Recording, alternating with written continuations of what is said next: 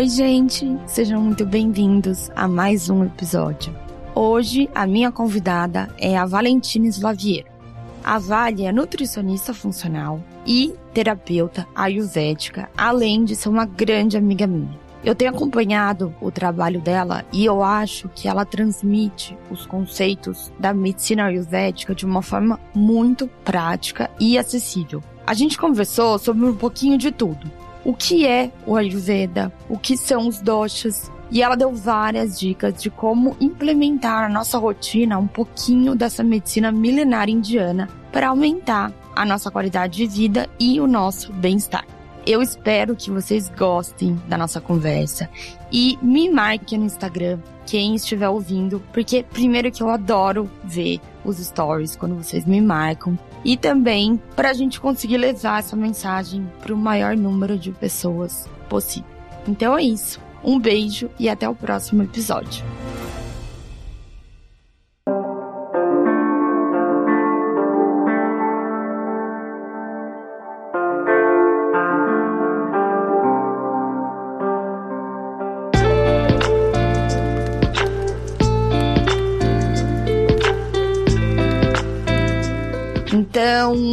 Acho que a gente pode começar. Eu quero muito te agradecer por você ter aceito o meu convite para a gente fazer esse bate-papo hoje. É, inclusive, até eu tava antes da gente começar aqui a nossa, o nosso podcast, eu tava no seu Instagram, no seu feed. Eu falei, gente, assim, eu vou ter que focar muito nessa conversa, porque tem tanta coisa do Ayurveda que eu quero saber, que eu tenho curiosidade. E você tem tanto conteúdo, né, amiga? Tanto assunto. E eu acho que, assim, eu penso em Ayurveda, eu penso logo em você. Alguém, assim, que entende, que vive, que pratica. Eu acho que você traz de uma forma muito acessível, né? Dá pra ver ali no seu feed que tem vários conteúdos de rituais, de hábitos diários, de combinação dos alimentos. Tudo isso é tão bom, né? Pra gente que quer melhorar a qualidade de vida, quer ter mais bem-estar. Então, primeiro, eu quero muito te agradecer por você estar aqui, né? Se dando o seu tempo e tenho certeza que essa conversa vai ser incrível.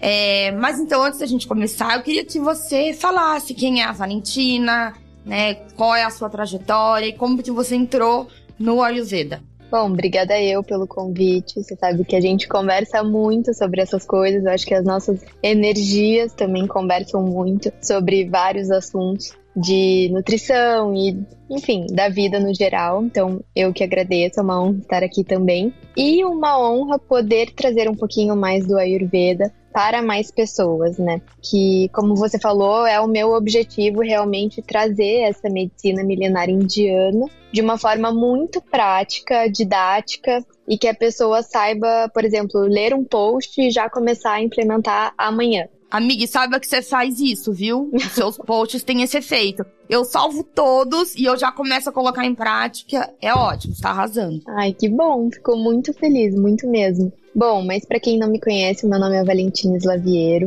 Eu sou nutricionista funcional e terapeuta ayurveda. E hoje em dia eu trabalho muito com essas duas vertentes dentro da minha consulta. É, eu acho legal falar que uma coisa não exclui a outra. Então, por exemplo, mesmo que uma pessoa que você, Duda, passe numa nutricionista, é legal passar com um terapeuta Ayurveda. E mesmo se você passar com um terapeuta Ayurveda, é legal passar com uma nutricionista também, porque são dois mundos diferentes. E o que eu vejo de diferencial até no, no meu trabalho é a questão de, de, ter essas duas coisas juntas. Porque a gente tem muitos é, conceitos atuais da nutrição, muitas coisas que a gente está cada vez mais aprendendo e descobrindo, que o Ayurveda sabe, porque é muito atemporal, mas também fica numa coisa muito oriental, né? Muito é, de há muitos anos atrás. Sendo que eu vejo que a nutricionista, ou principalmente o, o terapeuta, a gente só consegue fazer o nosso trabalho quando a gente traz para a rotina do paciente, né? Quando eu, eu trago atualizações ocidentais também. Então, eu acho que é muito legal essa junção que eu vejo que é o que eu consigo fazer no meu trabalho, no meu Instagram, e que eu quero ensinar cada vez mais pessoas e nutris também a fazerem isso. Mas como eu cheguei no Ayurveda, né? É uma história, é uma trajetória longa. Então, desde que eu era criança, adolescente, acho que uns 16, 17 anos, eu sempre tive contato com essas coisas de yoga, muito mais de yoga, na realidade, porque o meu pai sempre gostou. E quando você começa a estudar o yoga, naturalmente você começa, o Ayurveda começa a aparecer para você, porque o yoga ele é um braço dentro do estudo do Ayurveda. Né? Então, o yoga está dentro do Ayurveda. Então, já há muito tempo, essa palavra Ayurveda tinha me chamado e eu sempre gostei de coisas que eram antigas, milenares. Eu também sempre tive um chamado para a Índia. Então, quando eu descobri que era medicina indiana e que já era datada há mais de 5 mil anos atrás, foi uma coisa que me encantou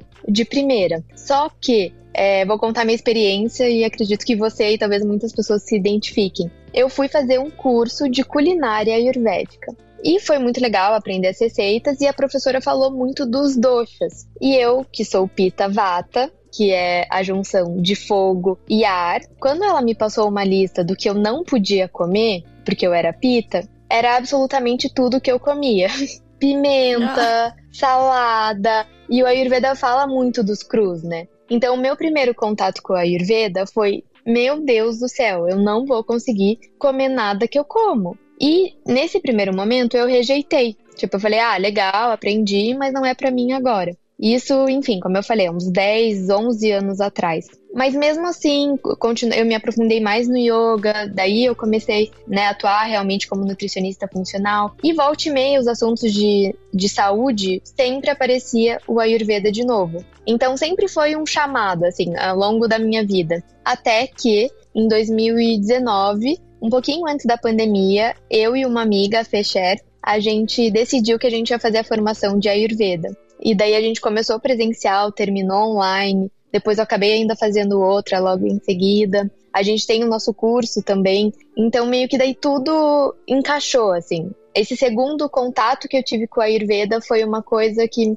virou uma chave, assim, que eu falei, meu Deus, como é intuitivo essa medicina, como agora tudo faz sentido. Então, eu acho que é muito do momento da pessoa também para todos os assuntos da vida, né? Sim, nossa, muito legal. É o que você falou, é uma sementinha que foi plantada lá atrás, né, com seu pai, quando você começou uhum. a ter uhum. contato com a yoga, e na hora certa ela floresceu e virou seu caminho, né? Virou seu, seu propósito, digamos assim. Exatamente. O Vale, e muito legal isso que você falou, dessa questão, achei muito interessante de você oferecer esse, esse atendimento de nutri funcional e também terapia é terapeuta, né? Uhum. Ayurveda. Então você oferece essas duas coisas numa consulta só?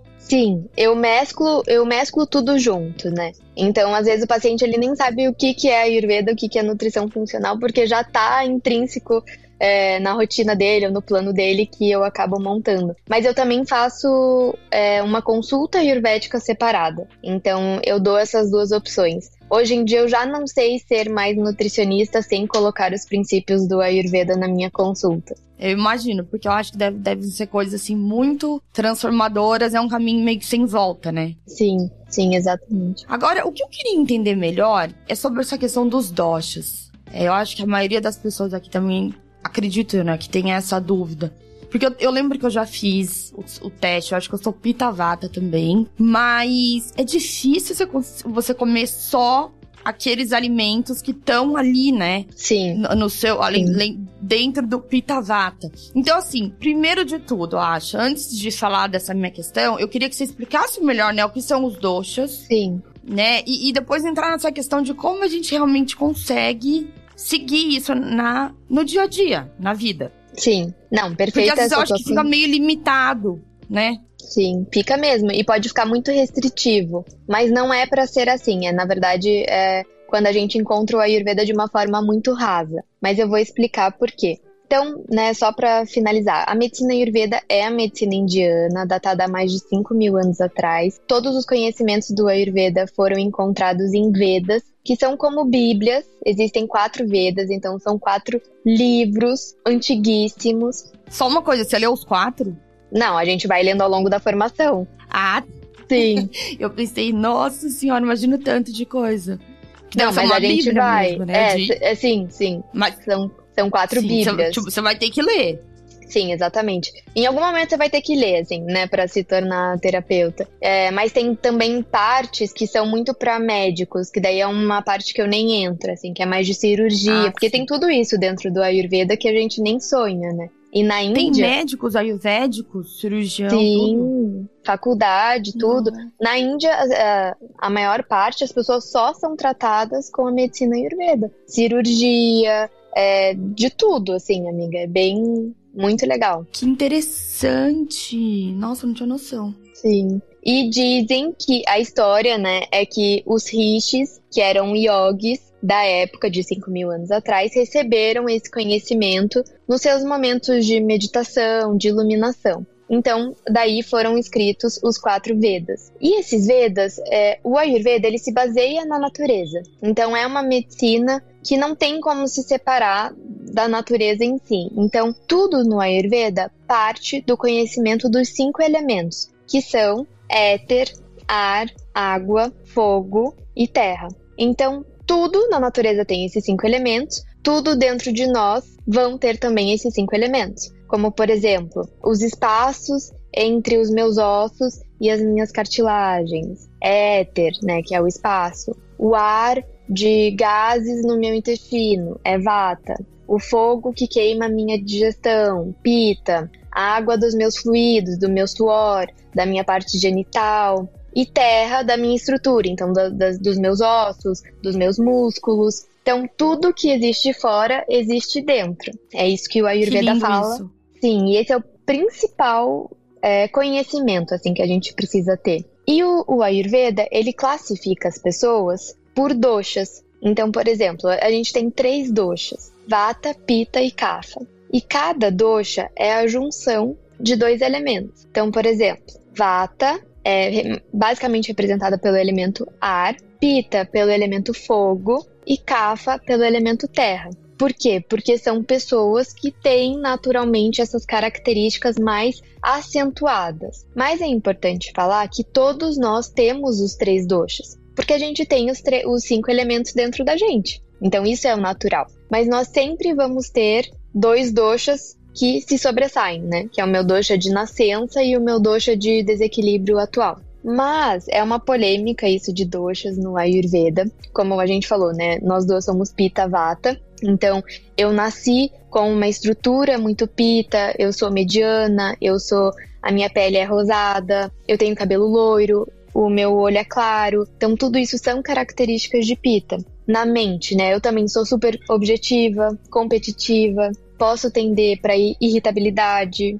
E quando a gente está em desequilíbrio, todas as inflamações. Então, candidíase, dermatite, acne, tudo que inflama, né? Que é muito fogo. Mas eu também tenho muito de vata dentro de mim, então eu também tenho muito ar. E o que, que isso pode dizer, né? Então, às vezes eu posso ter agitação mental, ansiedade, insônia, ou, por outro lado, boa comunicação, criatividade, são todas características representadas pelo elemento ar. E também intestino preso, gases, estufamento. Então a gente sempre tem um pouquinho dos três, mas sempre dois vão se sobressair e sempre um vai estar mais em desequilíbrio no momento. A questão dos doxas, que é o que mais confunde as pessoas, é que a gente só se apega a isso. Então, por exemplo, ah, eu fiz um teste de internet e deu que eu sou pita vata. Então agora eu preciso, enfim, comer só os alimentos que fazem bem para mim e cortar todos que todos que fazem mal. Mas nós, como terapeutas ayurvedas, a gente não vê dessa forma. Eu sempre falo que dosha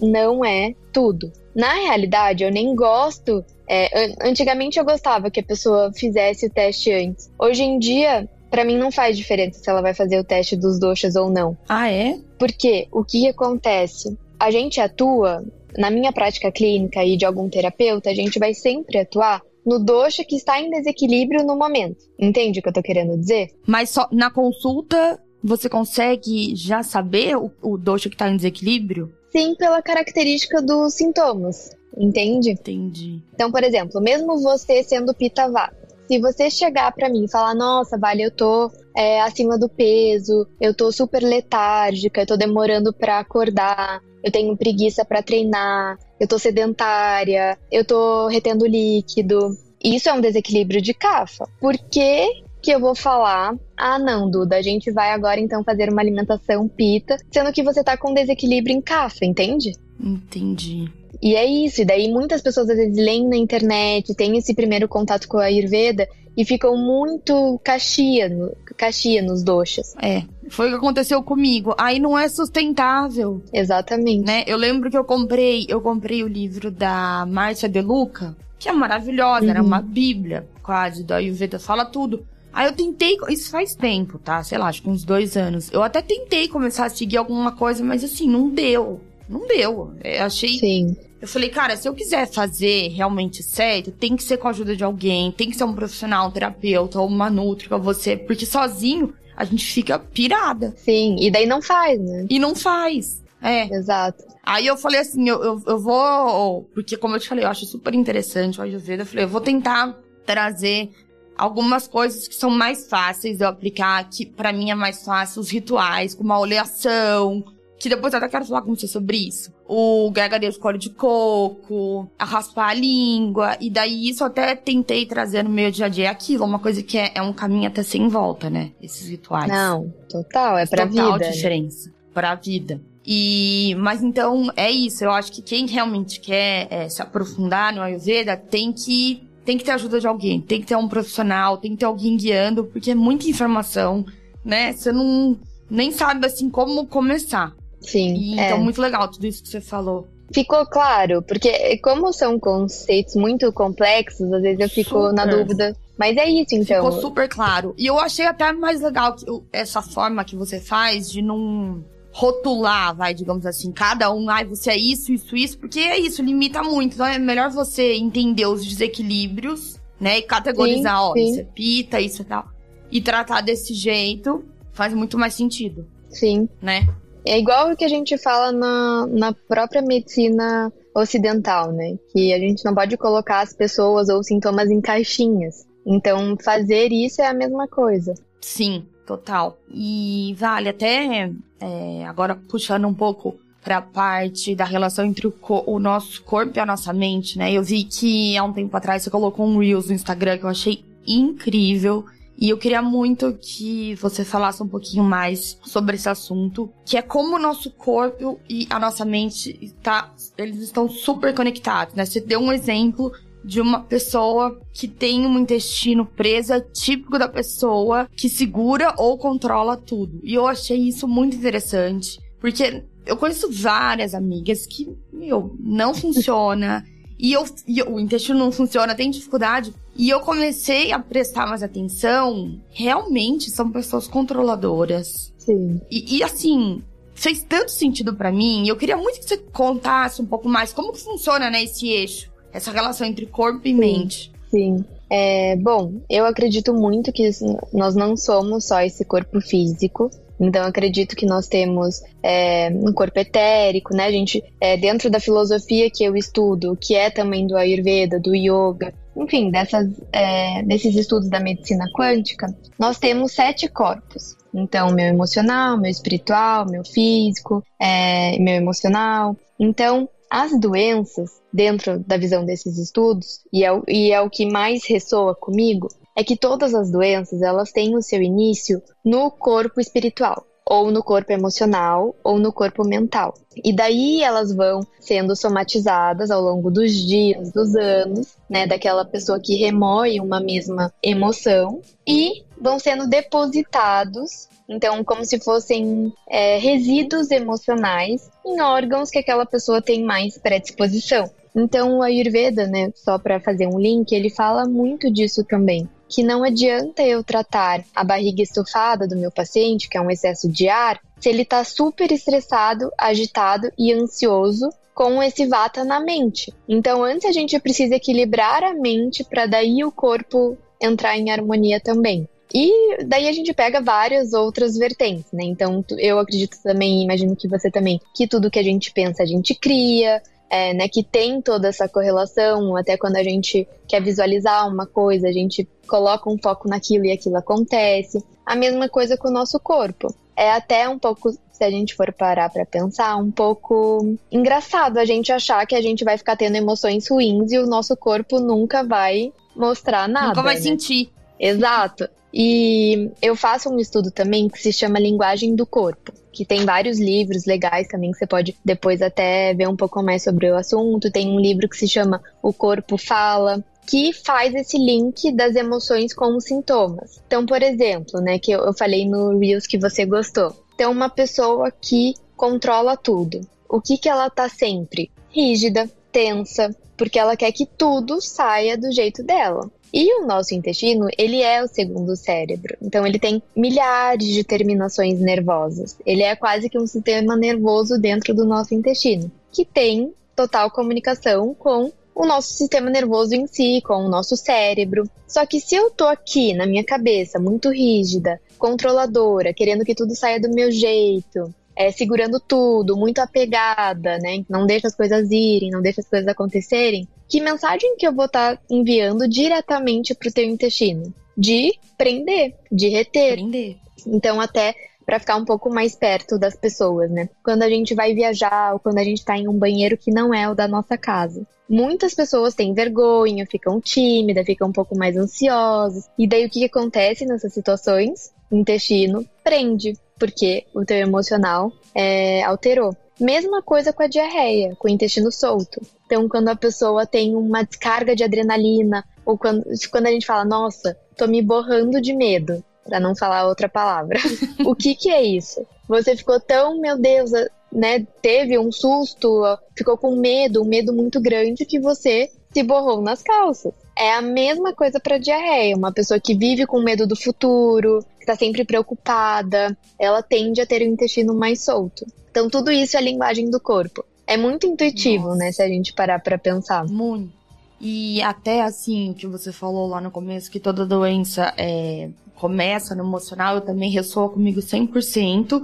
E a gente tá falando, né, Vá, não é assim de um câncer, até uma gripe, até uma dor de cabeça, né, uma dor no dedinho, qualquer coisa. Tudo começa no emocional, né? Não é normal ter não, essas dores que as pessoas têm, né, que acham que é comum, mas não é normal. Exato, né? tem que ver o que, que tá acontecendo, né? Tem que ver, e o nosso corpo, ele, ele, ele, ele avisa, né? Ele vai avisando. E é isso. E eu achei muito legal isso que você falou, então que vai depositando essas emoções, digamos, não processadas nos órgãos. Sim, sim. Olha, muito interessante. E como que a gente consegue fazer uma limpeza, então, sabe? Se proteger. Como que a gente consegue ir purificando? Porque é isso, né? No mundo que a gente vive hoje em dia, a gente a gente tá sujeito a ter vários desafios ao longo do dia, né? Estresse, trabalho, trânsito. Então, Sim. toda hora tem coisa, tem uma bomba que a gente tem que resolver, uma bucha, alguma coisa. E eu imagino que até essas pequenas coisas, o nosso corpo ele vai, ele guarda a memória de tudo, né? Sim, sim, guarda a, mesmo. Dessas coisinhas pequenas do dia a dia. Então, assim, existe uma maneira da gente conseguir se, ir se purificando, se limpando dessas emoções estagnadas? Sim. Bom, tem uma frase que eu adoro, que é a tua vida de hoje são os teus pensamentos de ontem, né? E eu acho que conversa muito com a questão Gente, do corpo. Sim. Nossa, fala de novo a tua vida de hoje é resultado dos teus pensamentos de ontem. Nossa, perfeito. E eu acho que tem muito a ver com o corpo também, né? Então, os teus sintomas de hoje têm muito a ver com as tuas emoções de ontem. É um trabalho constante, né, Du? A gente sabe. Hum. Então, é fazer muita terapia, que eu acho que, que tem que andar junto com a nutrição, com a Ayurveda, com tudo na vida. E é você nada mais do que se conhecer. Então, por exemplo, como você falou, a gente sempre vai ter situações desafiadoras todos os dias da nossa vida. Mas como que aquilo vai se tornar um resíduo emocional? Como eu lidei com aquilo, né? Então eu vou ficar remoendo aquela situação, vou ficar é, pensando coisas ruins sobre mim mesmo, vou ficar me culpando ou né, pensando coisas ruins sobre as outras pessoas. Obviamente isso vai se depositando em uma coisa ruim, uma emoção ruim dentro do meu corpo. Mas se eu sei lidar, né? Se eu sei como lidar com essas situações, se eu vejo de outra forma, se eu tento limpar da minha mente, não ficar pensando, é, ressignificar, aí eu acho que a gente não fica depositando, sabe? Não, perfeito. É isso. E eu acho que é isso que você falou, né? De você é, saber lidar com a situação. Eu acho que a gente aprende com as nossas práticas diárias, né? de autocuidado, uhum. que é a meditação, é o yoga, é o exercício físico, é uma alimentação balanceada, é contato com a natureza, é, é a terapia que você falou, né? É o dia a dia ali, que a gente vai cada Sim. vez, né, subir num degrau e vai aprendendo. Por isso que é tão importante, né, esse, esse cuidado diário, né, que até Sim. já entra aí nesse numa próxima pergunta que eu queria é, te, te fazer, que é sobre esses rituais do Ayurveda, uhum. que eu uhum. vejo também que você coloca muito no Instagram. Sim. Eu acho incrível. E eu queria que você contasse um pouquinho mais e selecionasse os que você acha mais importante, mais transformador, para ter um, um dia mais leve. Sim, sim, perfeito. Eu sempre falo que uma pessoa ela não precisa saber dos doshas para entrar no mundo do Ayurveda. Ela pode e deve começar sempre pelos rituais, né? então pelas rotinas é, ayurvédicas. E o Ayurveda ele fala que a prática de saúde vem de estratégias e práticas constantes e diárias. Então a saúde ela vem desse dessa construção, né? Então de dia a dia você fazendo um bloquinho novo e não tipo do nada eu vou do 8 pro 80. Isso não não é saúde, né? Então o Ayurveda fala muito da rotina diária, que é o dinacharya, e também da rotina das estações. Então, como a natureza tem quatro estações e tem cada estação tem a sua característica e o seu clima e até a sua sazonalidade de alimentos, a mesma coisa dentro do nosso corpo. Então, como que eu vou fazer a mesma rotina todas as fases do ano, né? Então, nós somos pessoas diferentes, o clima é diferente, a estação é diferente. Então, eu também devo respeitar essas as estações para definir a minha rotina diária. Então, o dinacharya. Como que chama? Dinacharya. Depois eu posso escrever para você, para você colocar também. É, significa rotina diária. E muitas vezes as pessoas acham que é só a rotina matinal. Mas não, é literalmente a rotina do dia. Então a Ayurveda fala da parte da manhã, da parte da tarde e também da parte da noite. O Dinacharya, ele é uma rotina até um pouquinho extensa, então tem várias práticas, é, como acordar antes do sol, fazer a raspagem de língua, fazer um shot matinal, o bochecho com óleo de coco. Eu vou falar tudo, tá? Depois eu falo Sim. as essenciais. Ler, meditar, fazer a oleação, tomar banho, praticar atividade física, ou yoga, ou pranayamas, que são os exercícios respiratórios, e daí para o café da manhã, que vai ser compatível com o dosha em desequilíbrio daquela pessoa, é, continuar com muitos chás terapêuticos, trabalhar a mente na parte da manhã, na hora do almoço, sempre do meio-dia às duas da tarde. É, nesse período da tarde, né? Então, seguir com o seu período de trabalho, de hobbies, de lazer, de criatividade. E quando o sol já vai se pondo, começar a ir desacelerando para favorecer a nossa produção de melatonina, né? Então, jantar o mais cedo possível, entre 5 e 6 horas da tarde seria o ideal dentro do Ayurveda, mas eu sempre adapto para até umas 7 da noite. É, ler um livro, usar óleos essenciais, tomar um chazinho relaxante, ir desacelerando o seu corpo, né? Apagar as luzes, então fazer coisas mais calmantes. É, o Ayurveda sempre fala que cama é lugar de dormir e não lugar de assistir televisão, de mexer no computador. Enfim, é, de, é lugar de você estar com quem você ama, com a tua família e uhum. de pegar no sono. Mas, como eu falei, são muitas coisinhas e principalmente essa parte da manhã, que é, por exemplo, raspagem, oleação, bochecho, tem a lavagem nasal, tem várias coisas, assim, é, terapia. E são coisas, são rituais é um pouco mais demoradinhos, né?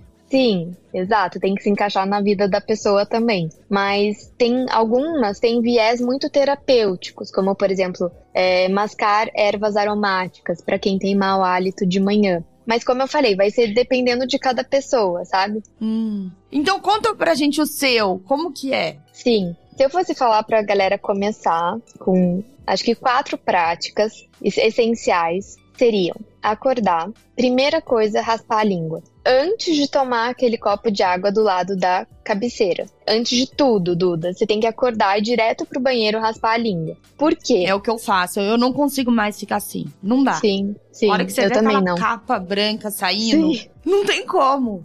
Você não É horrível, aquilo. né? Não, eu também. Nossa. Então eu acordo, vou direto pro banheiro e raspo a língua, de preferência com um raspador de cobre ou de metal, mas nunca aqueles de plástico, porque eles não são bactericidas, né? Eles não são tão higiênicos. É, então raspa a língua. Por quê? Porque quando a gente dorme, o nosso fígado ele faz o processo de detox natural do nosso organismo durante a noite. E tudo que a gente vai eliminando de toxina, a gente vai depositando em cima da língua. Por isso que fica essa camadinha branca, assim, que a gente chama de saburra bucal. Essa camadinha a gente tem que tirar ela para ajudar na eliminação de toxinas. Senão, a gente está engolindo de novo. E daí a gente está colocando para dentro o que a gente queria estar tá eliminando, entende? Nossa, entendo. Por isso que é muito importante não tomar água, porque quando você toma água, você engole de novo. Não 100%, mas engole um pouco. Ou tem algumas pessoas que às vezes me perguntam: ah, mas eu não posso só raspar, é, só escovar a minha língua?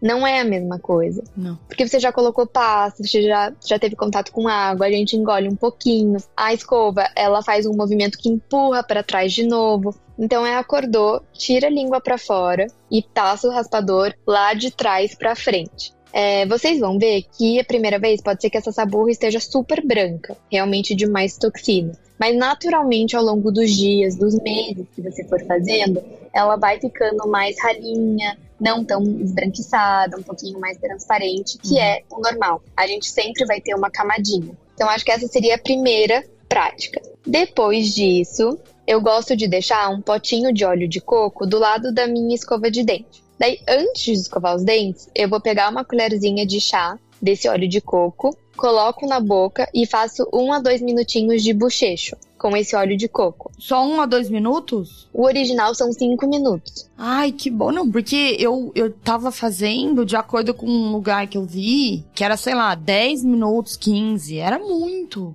Aí é. eu parei de fazer. Mas dois minutos já dá um efeito antes feito do que perfeito, na minha visão. Eu faço dois minutos hum. e é isso. Mas, Mas o original não, se você é tá cinco. falando, tá falando. Ai, que maravilhoso saber disso. Amei. Porque Sim. assim, só pra te falar, por mim, juro, eu faria tudo o que você falou. Eu adoro ritual. Sim. Eu adoro ter esses momentos. Só que, infelizmente, eu não tenho todo o tempo do mundo, né? Não dá, é difícil. Exatamente. Exatamente. Então eu tenho que escolher o que, que eu consigo encaixar. E o, o oil pulling, né, que é o gargarejo com óleo de coco, uhum. eu queria muito conseguir encaixar, porque ele também é uma, faz uma limpeza, né, profunda. Sim. Ele ajuda é, na como, limpeza, como porque o óleo de coco ele é bactericida, e ele também ajuda a hidratar a gengiva. Uhum. Então, esse é o objetivo, né? Você pode usar tanto óleo de coco quanto óleo de gergelim. Então, por exemplo, mais no inverno a gente vai usar o de gergelim, mas no verão a gente usa o de coco. E daí você faz esse bochecho, cospe, e daí você vai escovar os dentes. Ô, ô, Vale, só uma pergunta. Quando, quando tá mais friozinho, o óleo fica solidificado, né? O óleo de coco. Uhum. Tem problema ou ele tem que estar tá líquido? Não, não fazer. tem problema, porque a hora que você coloca na boca, ele já derrete, né? Ele vai desmanchar, né? É. Sim, sim. Tá. Naturalmente, você pode pegar um pedacinho e colocar, ele vai derreter e você faz o bochecho. Mas também, se você quiser esquentar em banho-maria, pode esquentar. O que a gente não recomenda é esquentar no micro-ondas. Tá. É, bom, então raspagem de língua, bochecho com óleo de coco, daí o shot matinal. Mas só uma coisa, você escova o dente depois do... Depois do, do, do bochecho. Do bochecho com óleo de... Tá, aí você escova o dente, aí você vai tomar o shot. Sim, sim. É, daí você vai tomar água enquanto você tá preparando o shot, entende? É, esses são os pontos principais, assim. Daí o shot, o Ayurveda recomenda muito a panaceia, que é uma misturinha de gengibre, do gengibre fresco ralado, pode ser uma colherzinha de chá dele ralado, um limão espremido, uma colherzinha também de mel ou de melado de cana, se a pessoa for vegana, e água morna. Sempre o shot é feito com água morna, para não dar um susto com água gelada nos nossos músculos é, estomacais e intestinais. Então, sempre água morna para ela entrar suavemente no nosso trato digestivo. Mas pode ser temperatura ambiente ou tem que esquentar um pouquinho para ela ficar morna? No mínimo, temperatura ambiente, mas o ideal é que ela seja morna para também ela ativar. Você esquenta a sua? Esquento. Esquento no, fo no fogão mesmo. É, a mesma água que esquenta o café, né? Já esquenta. É, exatamente. Faz ali na chaleira, enfim. Isso. Ou para fazer um chá uhum. depois. A água morna, ela ajuda a, de forma suave, acordar o nosso músculo intestinal e não assustar ele. Então, vai facilitar para você ir ao banheiro depois. É, até se a pessoa quiser tomar um copo inteiro, 200 ml só de água morna, maravilhoso também para ajudar a fazer o intestino funcionar. Uhum. Tá, então daí é o shot. Tá, então esse é o terceiro. Raspagem, bochecho, shot e daí oleação, que é oleação. o meu favorito, que é a oleação corporal. No inverno também a gente usa o óleo de gergelim, no verão a gente usa o óleo de coco e a bianga, o nome da oleação corporal se chama bianga. Ela é feita no corpo inteiro. Então, no couro cabeludo, em tudo, no rosto, dentro das orelhas, dentro das narinas, todo o corpo em movimentos circulares, principalmente no abdômen, na sola dos pés. É, o objetivo da bianga, do óleo, né, dessa nutrição de óleo, é aterrar e pacificar o dosha vata, que é o excesso de ar, né? Sem contar que nutre o nosso corpo de fora para dentro e aquece também, né? Ou refresca também no verão com óleo de coco. Então, esses são os objetivos do Abhyanga. Também ajuda a diminuir a ansiedade, agitação, melhora para quem tem insônia, melhora para quem tem alguma questão de pele, Porém, hoje em dia, né, na, na, nossa vida, a gente não consegue mais fazer uma olhação corporal inteira, completa. Então, quais são as adaptações que a gente faz? Eu sempre peço para que, se possível, a pessoa fazer uma olhação completa uma vez na semana, uma, duas vezes na semana, se ela conseguir. E daí depois, até duas horas depois, ela toma o banho dela normal mas diariamente a gente recomenda a Bianga Express, que é hum, você pegar esse óleo. Maravilhoso, né? As adaptações que a gente hum, faz. Sim. Pegar esse óleo, passar dentro das narinas para lubrificar as narinas em si dentro, pegar mais uma gotinha dentro do ouvido, que é ótimo também para quem tem muita otite, é, zumbido no ouvido, no nariz também para quem sofre, né, com as alterações respiratórias. Então, dentro da narina, dentro do ouvido. Se a pessoa não tem o cabelo muito oleoso, eu peço para ela passar também no, no couro cabeludo, no abdômen, sempre em movimentos circulares, e na sola do pé. Que daí a gente pega os três é, meridianos, né? Cabeça, tronco e os pés. E principalmente nas solas para trazer esse aterramento. Que máximo! Então, pera lá, é óleo de coco, né? E, e quanto tempo em cada área? Você vai passar só até absorver, assim, vai dar um, dois minutinhos cada área. Tá, eu adorei esses rituais, eu vou com certeza já é, colocar na minha rotina. E daí, o que eu queria muito, uma ajuda sua, é que assim, acho que a, a minha maior luta desse ano foi conseguir jantar cedo porque é uma coisa que eu sei que é muito bom para mim, pro meu corpo, mas tem muito compromisso, é muito evento, jantar, aniversário. E, cara, como, como, E até às vezes aqui em casa mesmo, né? Às vezes você tá trabalhando, tá fazendo as coisas, a hora que eu olho já são sete horas, eu nem comecei ainda a preparar o jantar. Sim. Eu, eu, eu imagino que tem muito uma questão de planejamento, né? Pra você conseguir uhum. jantar às sete horas. Ainda mais em São Paulo, né? Que é uma cidade super Sim. corrida. Eu ainda não consegui firmar esse hábito. Assim, de manhã eu sou ótima os meus hábitos, tá? uhum. tá? Parece que tudo flui. Uhum. Só que chega no final do dia, bem nesse horário, eu ainda não consegui firmar. Sim. Você tem alguma dica? Ou o que você faz Deixa eu pensar como que eu comecei, né? Porque para mim sempre, quer dizer, para mim hoje é natural, assim, eu estranho quando eu tenho é que natural. jantar. Sim, totalmente. Hoje eu estranho, eu, eu sofro, na realidade, se eu tenho um jantar que eu vou sair, eu tenho. E eu vou chegar às oito no restaurante. Para mim é o sofrimento. Nossa, eu janto não, e quem vai jantar às nove? Eu tenho pânico. Nossa, eu não, não entendo. Não, eu tô dormindo. Não, não eu dá. Eu também, não, não dá.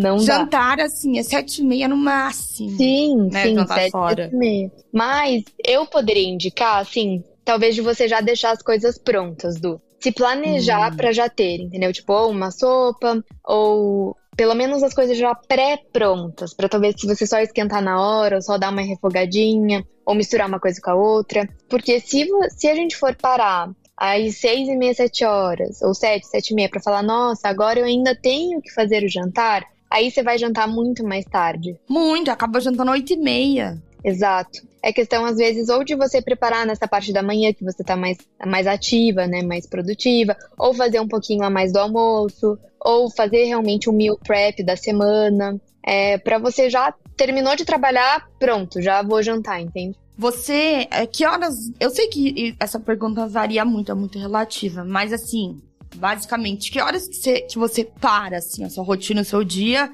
e você fala, bom, agora eu vou jantar, que horas você termina? Seis horas. Seis horas. Daí você já vai uhum. preparar uhum. o seu uhum. jantar, já sim, vai entrar ali sim. naquele mood. Sim. Relax. Sim. É, eu janto seis e meia, assim, geralmente. E que hora você vai dormir? Nove, nove e meia. Ai, maravilhoso. E, amiga, para finalizar, você tem alguma dica do Ayurveda, da nutrição funcional, da vida, enfim, para esse final de ano que você sabe, né? Final de ano começa aquela loucura de ceia, de Natal, de Réveillon e comilância, a galera fica doida. Ah, eu tenho várias dicas, né, sempre, mas em relação, acho que a primeira seria escolher o que você realmente quer comer ou beber. Tipo, ser seletiva. Então, não é porque na ceia tem sete pratos, oito sobremesas, que a gente precisa comer tudo isso só porque tá ali na frente, só porque todo mundo tá comendo, né? Então eu sempre falo pra gente escolher o que a gente quer comer. Então, tipo, ah, eu amo cinco pratos desses sete. Então você vai comer os cinco pratos desses sete, ponto final. Se você gosta de dois, você vai comer dois e ponto final. Mas escolha o que você realmente gosta de comer e não só coma ou beba porque estão fazendo isso ou porque tá ali na tua frente. No piloto automático, né? Exato. Que, que coma com intenção, né? Que coma a hora que você sente, fala, nossa, que delícia que eu tô comendo. Sim, sim. Esse bolo. É, que escolha a dedo, né? O que você realmente tá com vontade. Sim. E, e comer com presença, né? E aproveitar sem culpa. Sem culpa. Exato. Pensar Não, que amanhã, totalmente sem amanhã culpa. volta. Exato, Né, amanhã, amanhã já volta. volta de sim, Tá tudo novo certo. dia, já volta pra tua rotina É. normal, o corpo vai dar conta.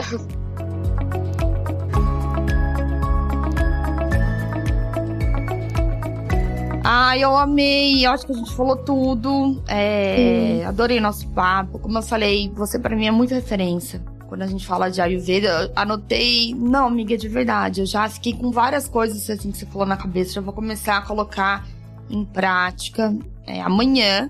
E Quero hoje ver. eu só não consigo jantar mais cedo, porque eu tenho um jantar hoje. Mas é sete e meia, é cedo, pelo menos. Sim. É, mas é, os rituais, tudo eu já vou fazer. E eu queria que você só deixasse o seu Instagram e se Sim. você tem outros canais também, para as pessoas te acharem. Bom, agradeço eu mais uma vez, adorei o bate-papo também. Se você fizer qualquer coisa, me marca, que eu adoro ver depois. É, das rotininhas e dessas dicas. O meu Instagram é arroba nutrivalentineslaviero. Eu tenho o meu site também, que é www.valentineslaviero.com.br. E acho que é isso. Qualquer dúvida, é, qualquer comentário, qualquer feedback, eu tô sempre super aberta, basicamente no Instagram, então podem sempre me mandar por lá. E estou sempre postando dicas práticas e fáceis do Ayurveda. Obrigada, amiga. Muito obrigada, amiga.